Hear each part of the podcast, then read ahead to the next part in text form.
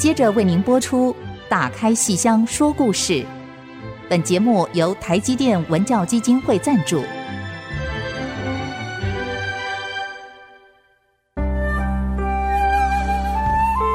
打开戏箱子，看见台上的精彩一刻。戏箱子里还有许多你不知道的喜怒哀乐、悲欢离合。让戏曲专家王安琪、罗世龙和您一起打开戏箱说故事。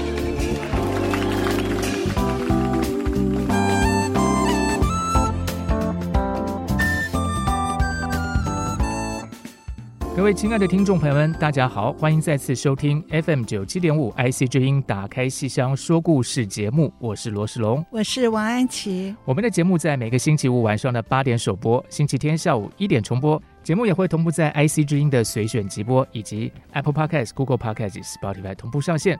如果您喜欢我们的节目，请记得一定要按下订阅，才不会错过任何单集哦。那也希望您可以在 Apple Podcast 上面给我们五颗星的评价，让我们受到更多人的支持跟鼓励，还有喜欢哦。嗯，嗯 谢谢，是谢谢大家。哎，啊，时间过好快哦，啊，已经是暑假七月份了，好热，哦嗯，对，好热。啊，哇，我们的这个听众朋友们给我们很多热情的支持跟鼓励哈，对，然后给我们好多好多的留言哦，对，呃，信件如雪片般的飞来。我们现在不是信件了，现在是留言如雪片般的飞来。我这边看到有朋友跟我们提到，哎，这位是呃 Caroline Lin 啊，这位朋友希望我们在每集的节目资讯能够载明录音的年月日啊，还有播放的年月日作为日后的对照参考。诶，其实我们在节目的旁边都会有写说是哪一天播出的哈。那我们也会再加强这个说明，谢谢您的建议。嗯，谢谢您那么仔细的关心。嗯，是啊，我这边看到有一位听众朋友，哎，连续有好几条留言呢，哦，我觉得很感动。这位叫做 Corey Paul 是吧？Corey 包大概是包吧，哈，我不太会念。他说他从我们节目的第一集哦，一直追呀、啊。追到今年，我们已经进入第二年了。希望继续追下去。对，好感动啊！而且呢，他是住在中部的朋友，他不仅听我们的节目，他听了以后还会上网哦，找一些资料来搭配听，而且搭配去看戏。那么他说，七月九号他有专程从中部搭高铁到台北，还带着太太 到台北来看了国光剧团七月九号下午的四出老生戏。跟晚上的黄雨玲专场，然后晚上搭高铁的末班车回到中部，我有真的非常非常感动啊！而且他还特别针对下午四出跟晚上四出戏哈，一一做了评点，从王义娇的《秦琼观阵》，然后到那个周慈爱的《伯牙摔琴》，而且周慈爱是亲自弹古琴哦，而不是古筝哦，是自己他学了多年的古琴哦，那他都听出来了，然后。还听到刘化弟的卧龙吊孝，看到王英华、罗胜珍的天雷报，觉得好可爱哦。然后晚上看黄玉玲老师从前面张小佳的《盗仙草白蛇》，还有李嘉德助阵的《吕布试马》，啊，他都觉得好棒。不过他提到一个非常好的建议，他觉得 他觉得冷气不够强，有点出汗，那就破了那个鬼的感觉。所以他建议戏曲中心的冷。冷气应该开强一点啊、哦！我们一定会转达的，尤其在演鬼戏的时候，对对对，要寒森森的。是，而且他有这个非常雅致的兴趣。他说：“这个泡茶，茶培养自己另一个兴趣，同时舒展身心。”是因为他看到香港的这个西九戏曲中心啊，是有一个茶馆，这、嗯、里面可以一边喝茶一边看戏。所以呢，他目前没。没办法去香港，他就在自己家里好 听我们的节目，然后顺道泡茶，嗯，而且好像对乐器有些研究，有研究，嗯。希望以后我们有机会可以专访到是、呃、乐器文武场方面的老师。是是是是是，很感谢这位。嗯、好，谢谢。我这边还看到有一位是 Sandra Zozo 曹啊，是一位女士。哎，您说您对京剧很感兴趣，很想学唱。但是呢，就好像目前没有机会。嗯，希望以后会有更多的机会。我们也是在努力的推广，希望更多人可以有机会接近哈。那这边也感谢安琪老师对大家生动详细的讲述台前幕后的故事。哎，这个在怎么跟我有关？说我插科打诨哦。哎，安琪老师觉得我现在这个年纪还适合拜师学丑角吗？哦，世龙老师太厉害了，学问广博，古今中外。没有没有了，哦，所以任何东西他经过他一提点，哇，我觉得就整个境界就 不一样。我现在想想说，我待会回家之后，我那个手机拿出来。自拍一下，P 个图，在我的鼻子这边画一块白色的，然后哎，下次我们干脆放在我们的那个节目的，然后请大家来点评，看看我这个样子适合不适合我。好了，太可惜了，那么帅，然后那丑角也可以俊扮，对不对？哎，对，也可以，对不对？嗯、对啊，我其实可以像那个前阵子框七嫁妹，那个陈元红，这丑角太可爱了，是是是啊，他那天最可爱的就是。就是脸上一点白鼻子都没有，都没有画。其实有，我记得以前好像看过《匡熙下面有的是真的画一个，是本来那个是丑角，嗯、对。对，所以，我们现在讲的《光七嫁妹》是讲的是六月份演完的戏，六、嗯、月十七、十八、十九，国光剧团在台湾戏曲中心的小表演厅演了三天四场。嗯、那虽然距离现在都已经快一个月了，可是我觉得对我个人而言啦，那个热度啊，好像还没有退掉。嗯、那几天真的好热烈哦，真的好热烈，好热烈。我觉得当然有一个主要原因是疫情一直很严峻，嗯、所以好多表演节目通通都停。了，嗯、观众是一再的受到打击，一再的失望，嗯、所以国光居然能够三天四场如期演出，嗯、真的是一个对我们来讲是不可能的任务，而观众也也觉得在疫情中像是一个奇迹一样，哈、嗯，所以大家。哎呀，那头一天礼拜五晚上那个《白蛇传》的断桥，嗯、断桥一开始那个黄诗雅演的白蛇在幕后唱导板，唱出杀出了金山寺，怒如烈火啊、哦！我觉得全场的观众的心情就跟火焚一样。我们终于看到戏了，嗯、然后黄诗雅是确诊过了，嗯、所以我们这档演出啊，其实也是非常非常的惊喜。因为团员真的是相继可以说接二连三的确诊，所以我那时候一看到黄诗雅。确诊的消息的时候，我就想，哎，还好，他确诊的稍早，嗯、还好没有影响到声音，没有，因为听说好像有些会影响。他会有，其实他自己气管本来就不太好，嗯、所以到演出前一天跟他讲话的时候，他讲话其实都有痰，气管都还有痰。哎、嗯，所以演出的时候能够完全不受影响，我觉得是因为他会用丹田来运气了，嗯、所以真的是好惊险。哦，我觉得这档演出根本就是确诊专场，没有啦，这是国光的福气大，观众也福气大，也是演员自我警惕啊。嗯，嗯这像温宇航哦，真的现在事过境迁了，我们才敢说，我们都吓死了。温宇航的演出是礼拜天，六月十九号。嗯他的解隔离日就是十九号的凌晨，哇，好险，好险，好险啊！而且我们本来还担心，你就算日子是合格的，嗯、可是万一身体没有好。那是不是也是会影响演出？对，就还好，他的嗓音恢复了。对，而且他之前哑，好棒哦，更好棒。他之前哑了，嗯，可是那天嗓音恢复了，是，而且他也快塞音，是，那太好了，太好了，还好我们有机会看到。对呀，然后他更高兴的是，因为这个确诊发烧，所以瘦了三公斤，就更像那个戏里他，因为是流落街头，流落街头那个，对对，金不换那个那天好精彩，因为他还要演说什么爸爸打他。骂他，就一人分饰两角，这样子这个地方特别精彩，对，很好玩，就是自己有点就说呃。流落街头人，然后自己脑补，然后就说啊，要是我爸爸还在，他就会这样对，然后我就给他打，就给他打好了，好像赎罪一样。对 对对，所以那边又好笑，嗯、可是又还蛮感动的。对对，对嗯，所以那个戏蛮不容易的啊。所以这一档真是确诊专场，能够这样演完，我们觉得好感动哦。是。那么其中有几出戏的。呃，一些问题呢，之前我们虽然都提过，可是我觉得既然都演完了，哎，我们更可以来跟听众朋友来谈一下这几出戏里有一些呃，当时没有，因为当时我们讲的时候是做演出前的一个简介，嗯、是。那么有一些更细节的问题呢，可以跟朋友一起来谈一谈。就譬如像三岔口。三岔口这样的一出武戏啊，我们觉得常常看到嘛，哈，它就是京剧默剧的一个代表，哈，哎，可是它有不同的版本。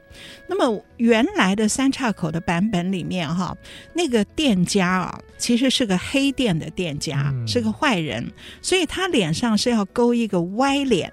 他的脸谱是整个是嘴角那样是歪的，一看就是坏人。哎，可是后来呢，大家演的时候就不再是坏人了，他就变成叫刘丽华刘义士，啊，他的身份变成一个义士，只是隐藏在一个店。一个开店的店主似乎在保护着所有路过的英雄人物，那为什么会这样呢？其实这是大陆改的版本，对岸改的。对岸在这个一九五零年的戏曲改革开始哦，他们就把 就是说，他们认为戏曲啊，呃、通通都会会贬损那个劳动人民哦，是，所以一个店家是属于劳动人民，嗯、不可以被这样丑化，哦、是要付出他。劳力来赚取金钱，对，不对？所以呢，其实我们要要要工工农兵嘛，对，要 glorify 他。对，所以所以他把这种被丑化的劳动人民改成英雄义士，嗯、哦，这个这个想法很可笑啦。是 那可是呢，可是因为那个演员呢、啊，他们设计的表演非常好。嗯，原来这个戏啊是默剧的演法哈、啊，在摸黑打架本来就好看了，然后经过这一改，经过。改这个剧情，他们同步把表演的设计啊弄到更惊险，而且节奏更好。哦、那么，所以后来传承的人，以及在台湾不需要担心这戏有没有丑化劳工的这样的一个呃剧坛的情况下，可是我们也接受了他新设计的武打表演。嗯、哦，所以三岔口后来我们也就整个就按照对岸的一个演法，所以你看非常精彩的就是。用那张桌子，好，我们打到后来，还能够两手把那个店家提到桌角上，然后店家再倒翻，然后他们把这个桌子一弄，一个在上面，一个在下面，整个四条腿变成一条平行线，嗯、哦，那是非常漂亮，可是也练功练了非常非常久，是。所以像这样的一种版本的变化，呃，对观众来讲也许嗯无所谓，可是这里面是经过一些被政治的干扰，可是这些表演艺术家却能够通过表演的更精炼化，而让大家忘掉那个。剧本上的一个改变是，然后我们再做传承，我觉得这是很有趣的一件事。就是说，他其实尽量去避免那些外在的干扰，可是去精进自己的一个琢磨，这样。对，让观众所有的焦点就看、嗯、哇，现在三岔口跟以前的不一样了，更好看了。嗯。我们就忘了其他的。是好，好，那我们先暂时休息一下，待会儿再来跟大家一起回顾国光剧团在上个月的畅想小厅的系列。嗯、那么，其实桌子也是劳动人民所制造出来的，所以我们要好好的爱惜它。好，我们先休息一下。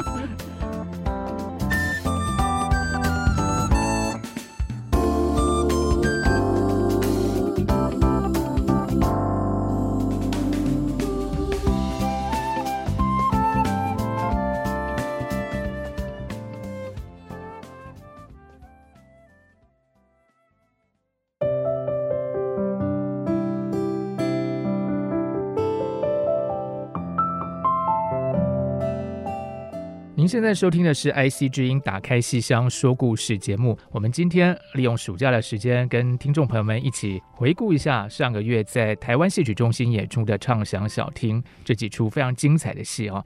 那刚才我们谈到是三岔口，三岔口的、嗯、三岔口对，然后呃，为了要这个劳动 对，所以调整了一下剧情的安排，但是戏就更精彩了。对对对对对对，对，但是那天。好像那个挂画其实不是劳动人民吧？啊，挂画也是非常好 看。那天那个是礼拜六，六月十八号，十八号晚上啊，我觉得那天晚上观众激动到不行，嗯、因为那四出戏都是青年演员，然后都看得出他们拼了命了，是真的啊。这个挂画哦，哎，其实这个版本哦，哎，也是很妙。他原来呀、啊，原来台湾有演过是一个三小时的戏，嗯、那个戏叫《饭王宫》。梵就是印度梵文那个梵，哈、嗯，一个宫殿梵王宫，然后是一个元朝的一个蒙古的贵族啊，他呢，反正在去那个梵王宫的时候，看到了一个帅哥，然后那个帅哥会射雕，他就很喜欢他，然后后来他是爱慕他，然后。听说他要来到他们家，什么什么等等这些曲折的剧情，他就把自己打扮的很漂亮。可是那个原来的故事最后是悲剧收场，嗯、因为那个射雕的少年原来是来刺杀这个蒙古人的，好、嗯，所以最后这个女主角是悲剧收场。我们以前在台湾看这样三小时的戏，在他等待情人来到自己家的时候，是有一段梳妆打扮非常好看的戏，嗯、可是没有挂画这么这么。复杂，那后来我就看，哎，为什么会演成这么复杂，这么简直像绝技一样哈？那我才知道，原来也是对岸啊。他们因为后来常常办一些比赛、竞赛，好旦角的竞赛呀、老生的竞赛，所以竞赛的时候就要规定，好，我们每一个人最多大概就是半小时的时间。嗯、那么，所以大家就挖空心思想，我只有半小时，我一定要掌握每分每秒，每一分每秒我都在动，我都在展现我的绝活。嗯、所以就跟老师商量怎么办呢？我要用什么版本呢？结果那个老师就帮这些学生们。设计就是把《范王宫》这出戏里，他梳妆打扮，等待他的情人进府来到家里的那一段呢、把它加上了，除了自己梳妆换衣服之外，加上了把画。挂到墙上去，所以要钉钉子到墙上，然后自己要站上去。嗯、那个画又是长卷的，所以要爬得很高。他是本来就踩着跷，裹着小脚，然后还要加上一张椅子，一个圆圈的盘龙椅，还要跳上那个椅子上，然后去钉钉子。钉完钉子挂画的时候还是挂不上，那你怎么办呢？他就踩着跷的两只小脚同步啪。一下跳到那个椅子的手把上面，所以展现椅子功跟敲功。嗯、然后你跳得很高，把画挂上以后，那个画要慢慢慢慢慢慢这样裸下来。那么你那个腿就要单腿蹲，或者是双腿一起。嗯、总之啊，就是。为了要半小时的竞赛，所以把所有的功夫、所有的绝活全部集中到这一出戏里面来，是很难呢。是，但老师，我的疑问是，那个，所以在大陆演的时候，其实也是有敲工在，没有没有嘛？对对，大陆因为废了敲，对对，所以大陆这个戏啊没有敲工，可是你就算是大脚片，你跳到椅子上再嘣跳到那个还是蛮惊。还是蛮惊险，然后要咚咚咚这样左右交叉，嗯、然后再不弄跳下来，还是很惊险的。是那这次这个徐丽莹，好，这位青年演员啊，青年旦角儿，他很厉害啊，他是到大陆去学的。那可是呢？他看台湾的演员，譬如像黄玉玲，啊，他们是踩敲的，嗯、因为黄玉玲他们敲功好，是所以徐丽莹也就想把自己的，他难得有表现的机会，嗯、我也要掌握我 分分秒秒，分分秒秒，对，所以他练敲，哦，他也是练得很厉害耶。他常常就是去年底我就记得，我这在七楼。我就听到乒乒乓乓的，就是他从六楼跑到七楼来。我、啊、是说戏曲中心的七楼，对，戏曲中心的七楼，就踩着敲在那边哦，上楼去拿个东西，然后下楼拿个东西，哦，乒铃乓啷，我都看外面什么声音啊？原来就是他踩敲。哇哦！所以就是要这样练。那如果练的不好的话，你会从椅子上掉下来啊、嗯哦。那那天演出的时候，他算是圆满成功，可是你还是看得出他有点紧张。是，所以我们还要叫他继续多演。多演到真的是完全不紧张，那个嘴角的笑都要极自然的时候，那就是完全成功了。是，可是我们对他的要求这样实在是太难了。老师，我这样想，有个不太、有点不太礼貌的想法，有点不敬哎。我在想说，以后我们公司如果换灯泡，可不可以请他来帮忙换？哎、这样就是他就可以常常上去。他可以，可以吗？对，他可以上去啊，然后那个再踩到你给他一个不要太高的椅子。对，但是我觉得我这样想法好不敬哦，怎么办？因为他他应该会很乐意啊。谢谢。啊、那我们有，那就那嗯，台风季节如果需要换灯泡的时候，就有劳了。真是，你看这个戏有多难？除了我说的敲功、椅子功之外呢，他出来是要唱的。是穿着斗篷，他本来是生病，穿斗篷要展现唱功，然后情人来了要展现这个椅子功跟敲功，接下来呢很开心要耍手绢儿，嗯，手帕要在手里这样甩绕过脖子，然后那个这个实在是我觉得这种功夫实在太可怕了，嗯、可是整个就把他心情的飞扬表现出来了。嗯、最后锣鼓一响，哎呀花轿来了，情人来了，他就赶快我衣服。还没有换好呢，再换衣服，然后耍水袖，哇，真的是那天那个朱安丽老师看的时候就很心疼，就说我可以帮他再整理整理，就是。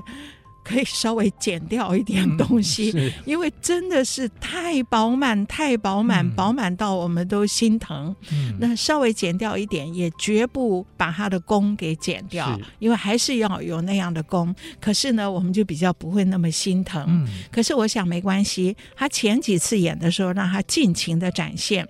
好，你已经演到了。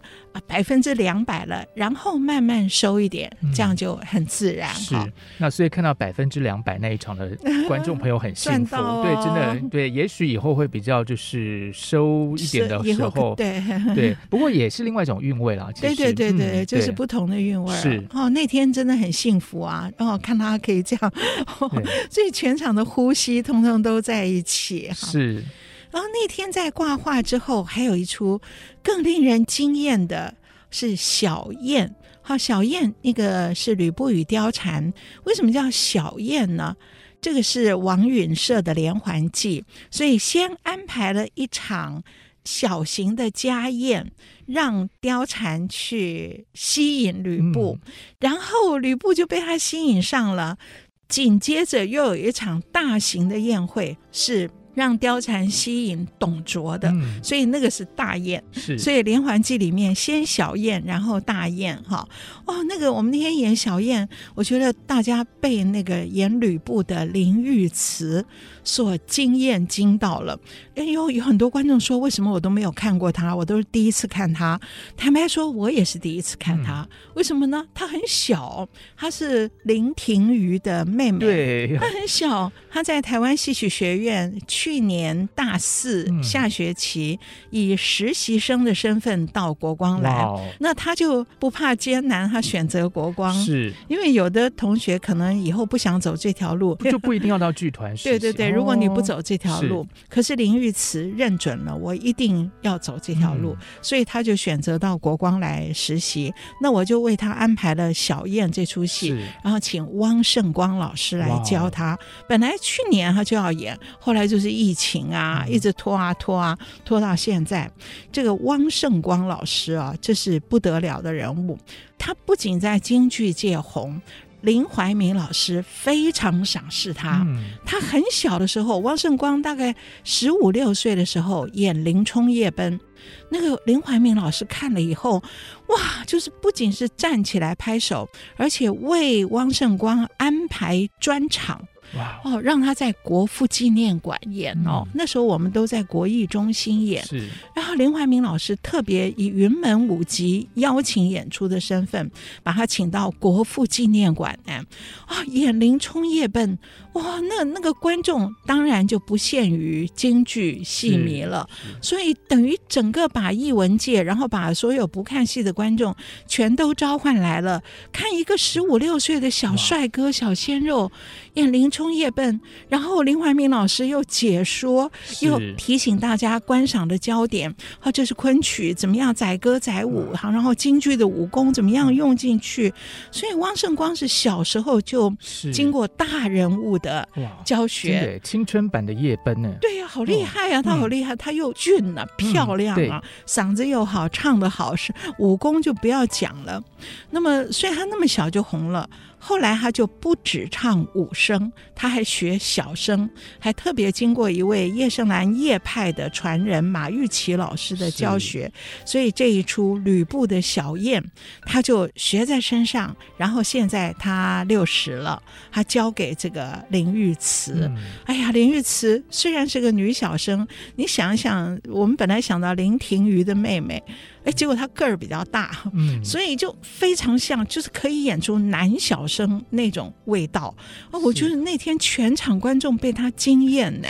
然后他开口一唱，还有出场那两步路一走，大家就开始叫好了。啊，这个好棒的实习生活，啊、我觉得这个好题材，好适合拍成一出剧，然后放在 Netflix 上面呢。对啊，就就是很励志的，嗯、对，对，而且也有一点很特别，很特别，嗯，对啊，然后又有机缘，也就是。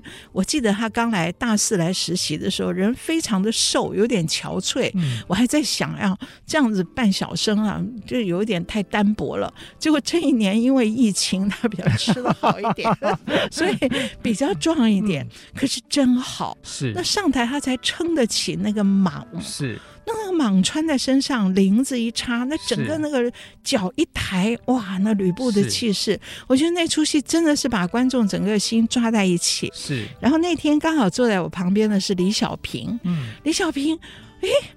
哎呀，他说这哪里来的人呐、啊？他看了都惊喜的不得了。哈，是那天其实演貂蝉的就是林婷林婷有故意故意这样安排，让他们姐妹妹 妹妹去去挑逗姐姐。对，所以其实一个认真的演员哦，其实他不会因为外在的环境，就是说现在疫情让他不能演出，可是他会利用这个时间韬光养晦，然后继续的去精进他。对对对对，嗯、所以一点都不紧张，非常成熟。是，对好，那我们先。先休息一下啊，待会再跟朋友们继续的回顾国光剧团的畅想小厅这几出戏。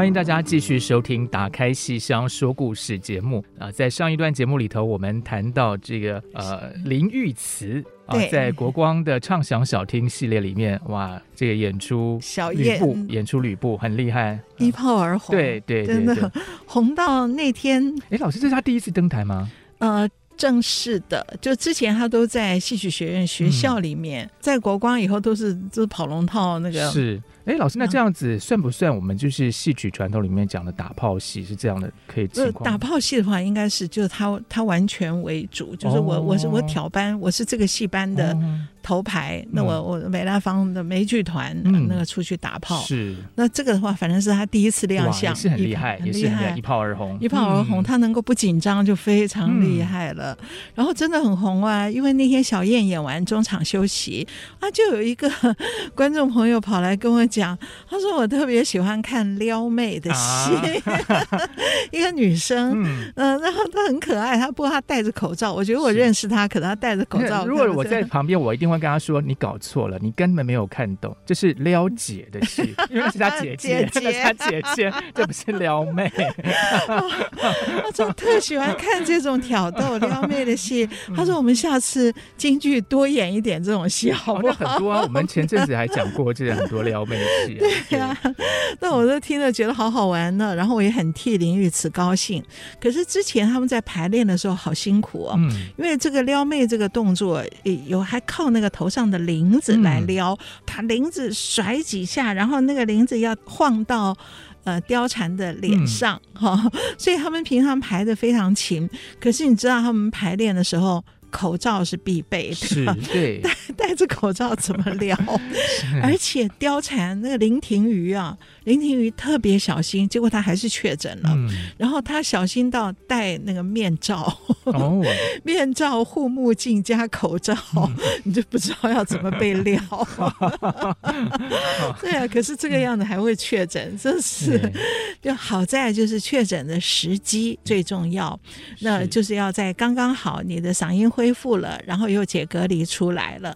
那有的时候是不迟不早，将将正好。是，那要迟了一天，哎呀，像温宇航，万一迟一天的话，这金不换就演不成了。哎、所以还好，都顺利的演出了，还好，一切顺利。嗯、所以这个撩妹，这个变成那天中场休息的这个很兴奋的一点。然后我说李小平导演刚好坐在我旁边哈，然后那天朱露豪也来了。嗯为什么这么年轻的演员会召唤来这些大咖？其实我们都是对最后一出戏《四杰村》有感情的。像朱露豪小的时候。在小陆光简直是三天两头就在演四节村，那我那时候是观众嘛，哎呀，我就是觉得四节村简直是我们熟透熟透看的熟透的戏。那对朱陆豪他们来讲，真的是我演到闭着眼睛都能够演的戏。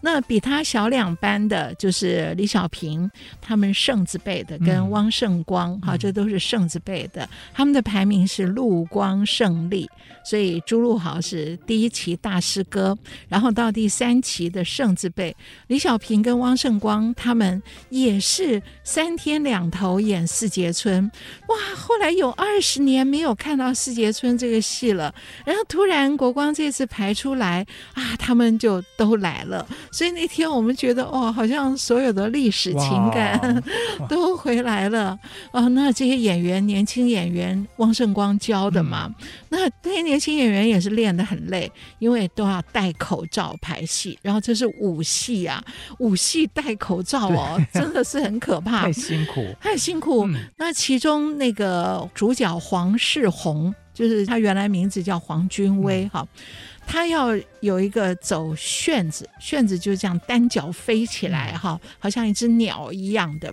走旋子哈。以前我记得黄君威啊，就是走十三个、十四个。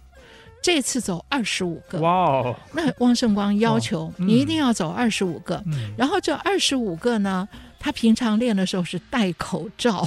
哎呀，我觉得这个简直是又快往生了，就是 练喘不过气。以后会不会变成是一种另类的训练法？是，我就后来觉得他们平常练习就是戴口罩二十五个，是那上了台摘掉口罩二十五个，轻轻松松。就像说以前那个看电视剧，像练功的人，他可能在脚上绑一个什么很重，对，然后练练轻功什么。那等到你真的把它拿掉的时候，其实你。就健步如飞，对啊，对啊，所以对啊，说不定口罩也许是新开发、新开发的一种。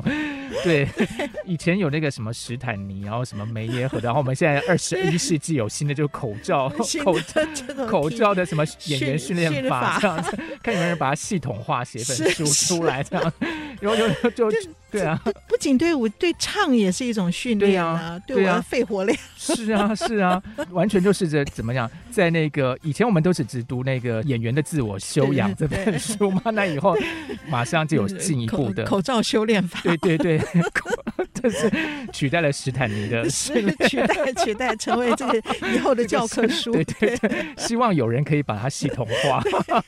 我看那个三岔口那个潘守和跟周慎行他们两个人也是戴口罩啊，因为你这样才能免于被传染嘛。嗯、哦，那个潘守和后来就是一下子就摘掉一个，然后再挂上一个，是就是不断的换，因为一湿就换。是啊，因为这样子一定一直流汗的，然后对。对我觉得实在是哦，所以后来上台看他们这个这个二十五个卷子这么轻松的时候，我也是想到，就是 这是一种修炼法，法对对啊。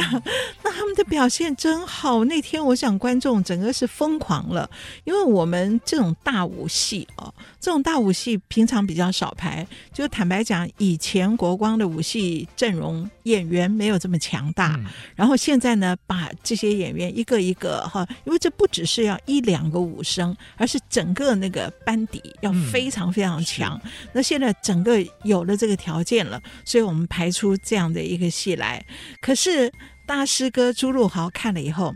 还是会觉得不够满意，因为后来大师哥就说：“以前我们三天两头演，而且我们也去闹军，以前是军中剧团嘛。闹军呢，大家一起坐着那个吉普车啊、大卡车啊，到了那个军营啊，一到哦，看那边有篮球场，大家就先去打篮球，然后被催着说要来化妆了，要上戏了，然后才回来化妆，然后上台。”走二十五个旋子也不觉得累，所以就是说，他们要练功练到体力，嗯，要最好，所以打完篮球再唱四节春也都不累，这样才是，这就整个是。那就下次要求。演员们戴着口罩 打篮球以后再来，这样有没有跟这样大师哥应该会满意吧？对，就是要用这种训练法，口罩加篮球是是，对。其实有时候就是你先尽量做到一百二十分、一百五十分嘛，然后就是再时候再收回来比较容易。是啊，我听那个我们的主牌导演马宝山，他以前也是也是这个武生嘛。他说：“我们以前学一出戏，譬如我唱《挑滑车》，平常排练的时候都是一出唱完再从头来一遍，也就是你一定要保持有两出戏的体力，嗯，然后上台才能够走得下来，否则我觉得上台好可怜哦，穿戴那么重，是，然后化了妆，是，就是你想想看，平常一个女生吧，你平常小姐脸上化了妆走出门，戴上耳环。”那种压力哦，其实就 就大起来了。对，对，我记得我硕士刚毕业的时候去求职，嗯、那时候就想兼课嘛，一边读博士班一边兼课，嗯、然后就到一些这个专科学校去求职，那要试教啊，我就还。戴个耳环，从来这辈子没有戴过。老师为什么为什么去专科教书要戴耳环？没有，就觉得比较正式一点。哎，对，要变成一个老师的样子，还擦一点粉，戴耳环，然后去到办公室，先跟人家教务主任讲话。一讲话哦，我就开始很紧张，因为我脸上从来没有擦过粉，那时候就开始出汗，因为夏天就是这种天气，又一直流汗。然后我就这么一抹，结果把那个耳环就抹掉了一只，因为我没有耳洞嘛，哦哦、我就是夹的，夹的，哎呀，就抹掉了一只。然后我就不晓得我是要去捡还是还要干嘛，就狼狈不堪。然后我就看那个教务主任就在那边忍住笑。然后后来我就真的没有捡到那一只，因为你不好意思在人家教务主任办公室到处捡。然后等一下就要试教了，我就只好把另外一只也拿下来。就是就是你说我。我们这种没化过妆的人，你觉得擦一点粉跟戴两个耳环，我就全身不自在。嗯，那你上台演出的时候，他们那个妆啊，可怕极了，又重，然后又繁复，然后女生头上也一大堆，是男生头上的也是一大堆，是然后在这个状况下要他又翻又滚，啊，那种压力啊，我觉得实在是。太厉害，太厉害，我佩服的不得了。是，所以这个呃，虽然大师哥觉得还不够，可是我觉得。当然时代不一样了，嗯、那他们能够做到这个地步，我已经，唉，我都坐在那边看的时候都飙泪。是，因为李小平坐在我旁边，我都感觉得到他，哇，他简直是就是后来忘情的在那边叫好，嗯、然后有的地方就觉得，哎，这边做的不够，就很大声的在叫，因为整个就回到了从小练功的那种情境中。是，对 是这很难得的经验，有点像开同学会，有点对对，然后。看到说现在新的演员，然后再继续的去传承这个，是很特别的一个经验。对，然后这些演员我未必认识，因为他们都太小了。是，他叫什么名字？还有人还改名，都多讨厌，对不对？所以都搞不太清楚的状况下，却看到自己从小在唱的戏，是啊，那种感觉真的是，我是看他们一直在飙泪，所以看着看着会那个有点叫什么，那个过去的景象好像会出现在眼帘里，是，就是。跟跟自己眼泪重叠，真的好特别的感受。对呀，好，其实大师哥还来看了那个安天会，我觉得哦，对对，他也有有来看，对，那天我没碰到他，对对对。好，那我们先休息一下，待会儿再继续来聊国光的畅想小厅。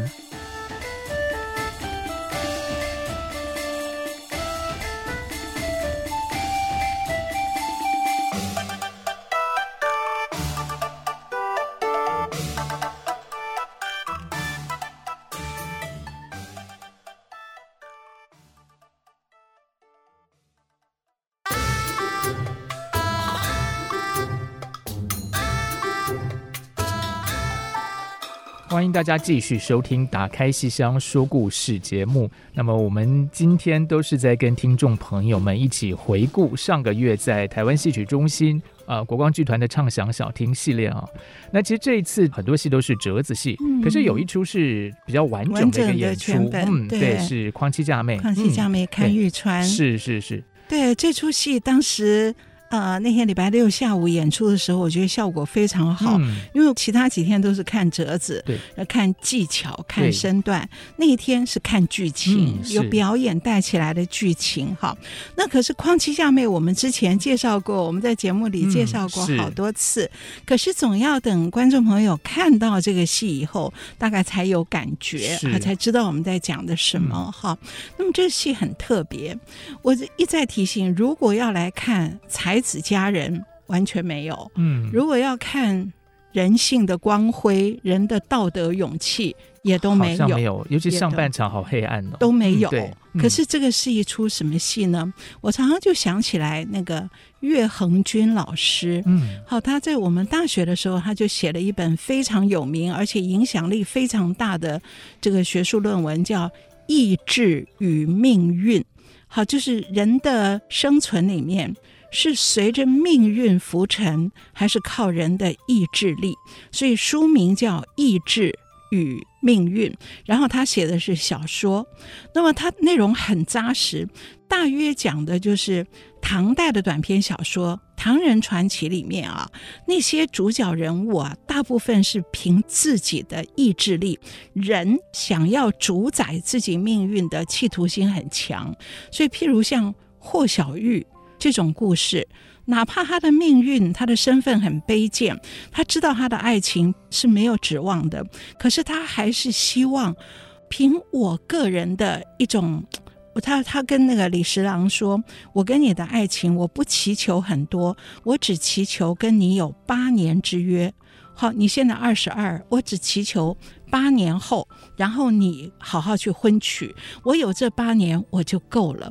就是他对自己的人生有他的一个主宰，虽然很困难，可是我在我的有限范围内，我要主宰这一切。所以岳恒君老师是说，唐代的传奇里面，唐代的小说里面，主要人物展现了他的意志力，可是。到了宋代以后的话本小说，那尤其像三言二拍，也就是我们这个《匡妻嫁妹》这个故事，是出自于冯梦龙的《喻世名言》里面的一篇《陈御史巧堪拆穿店》，哈，就是这个玉川了，哈。呃，岳恒君老师是说，到了宋元以后的。这个话本小说里面啊，那个人呢，已经不是靠意志在生存了，他就是随着命运在浮沉。嗯、所以整个看到的是命运对人有多严苛。所以这个人碰到命运的一种转折的时候啊，他们就是随之浮沉，然后凭自己的本能，人生存的本能去活下去。所以往往不是情欲，就是暴力。或者是很愚昧，或者是私利，嗯、所以有的时候见色犯淫，好，有的时候因财起意，好、嗯，所以这一类地方是宋元明那个时候的短篇的话本里面展现的人生。这种这样的人生，其实往后发展就到《金瓶梅》是好，所以我一直从这个角度来体会《匡妻嫁妹》。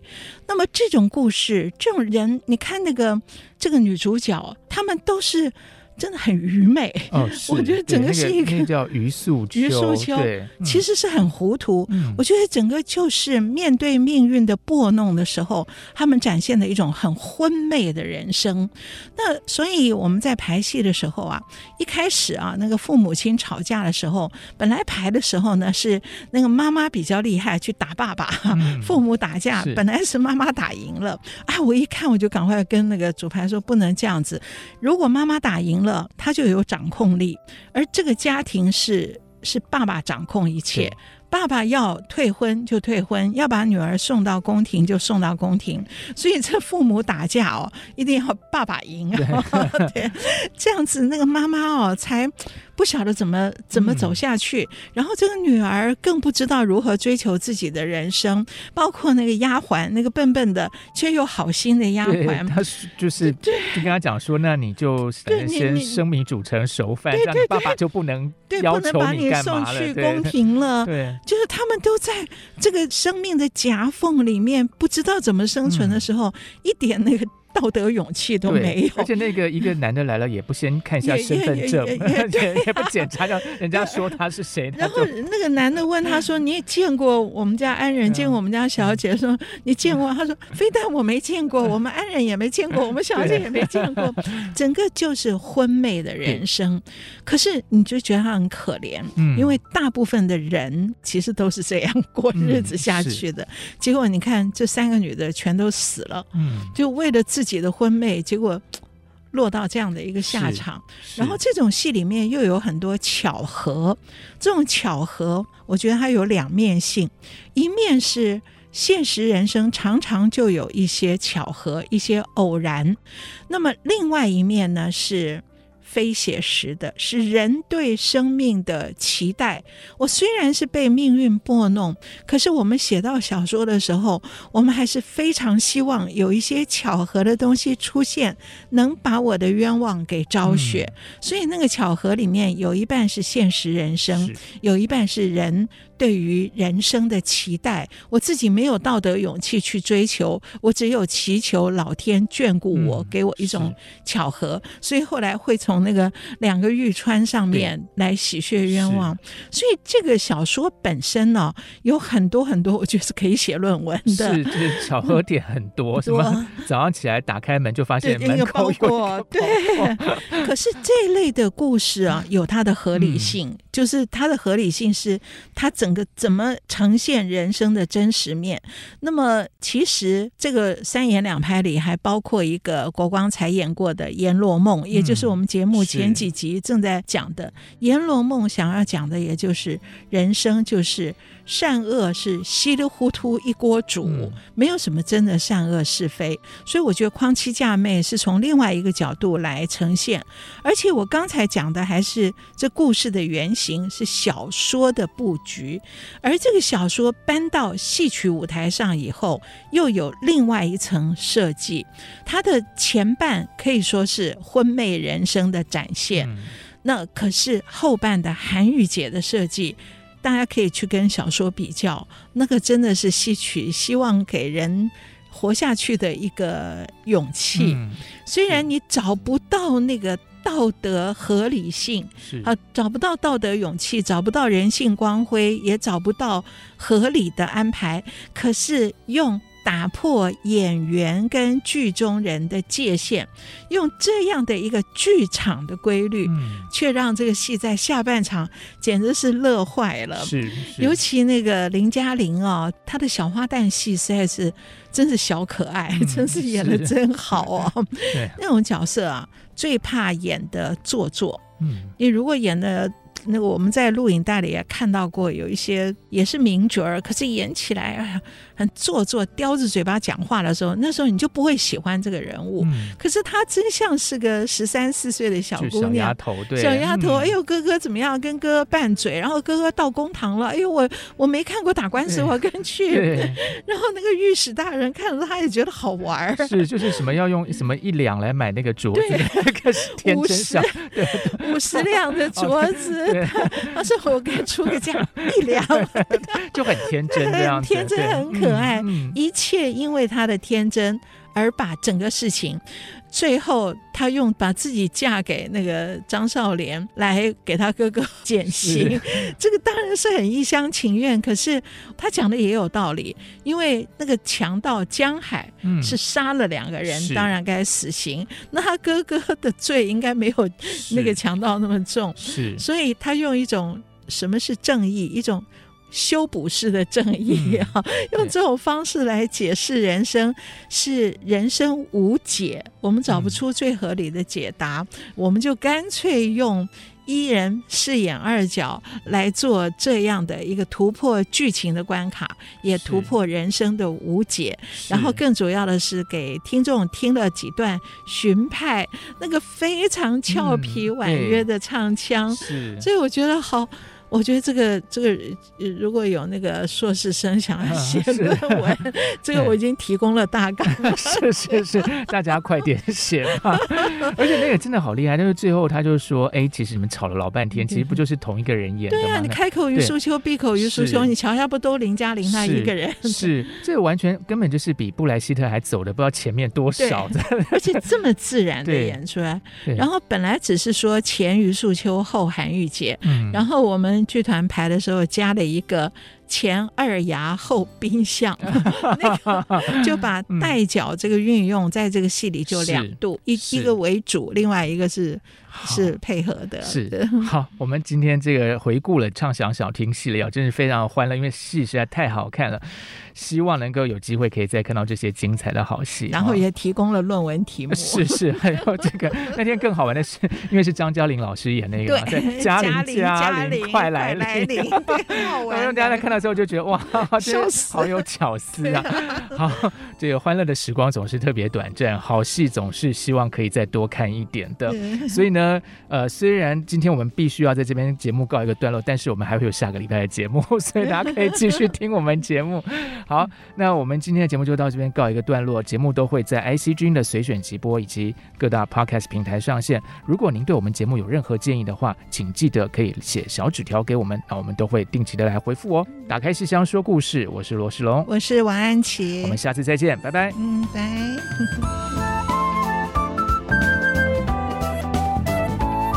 本节目由台积电文教基金会赞助播出。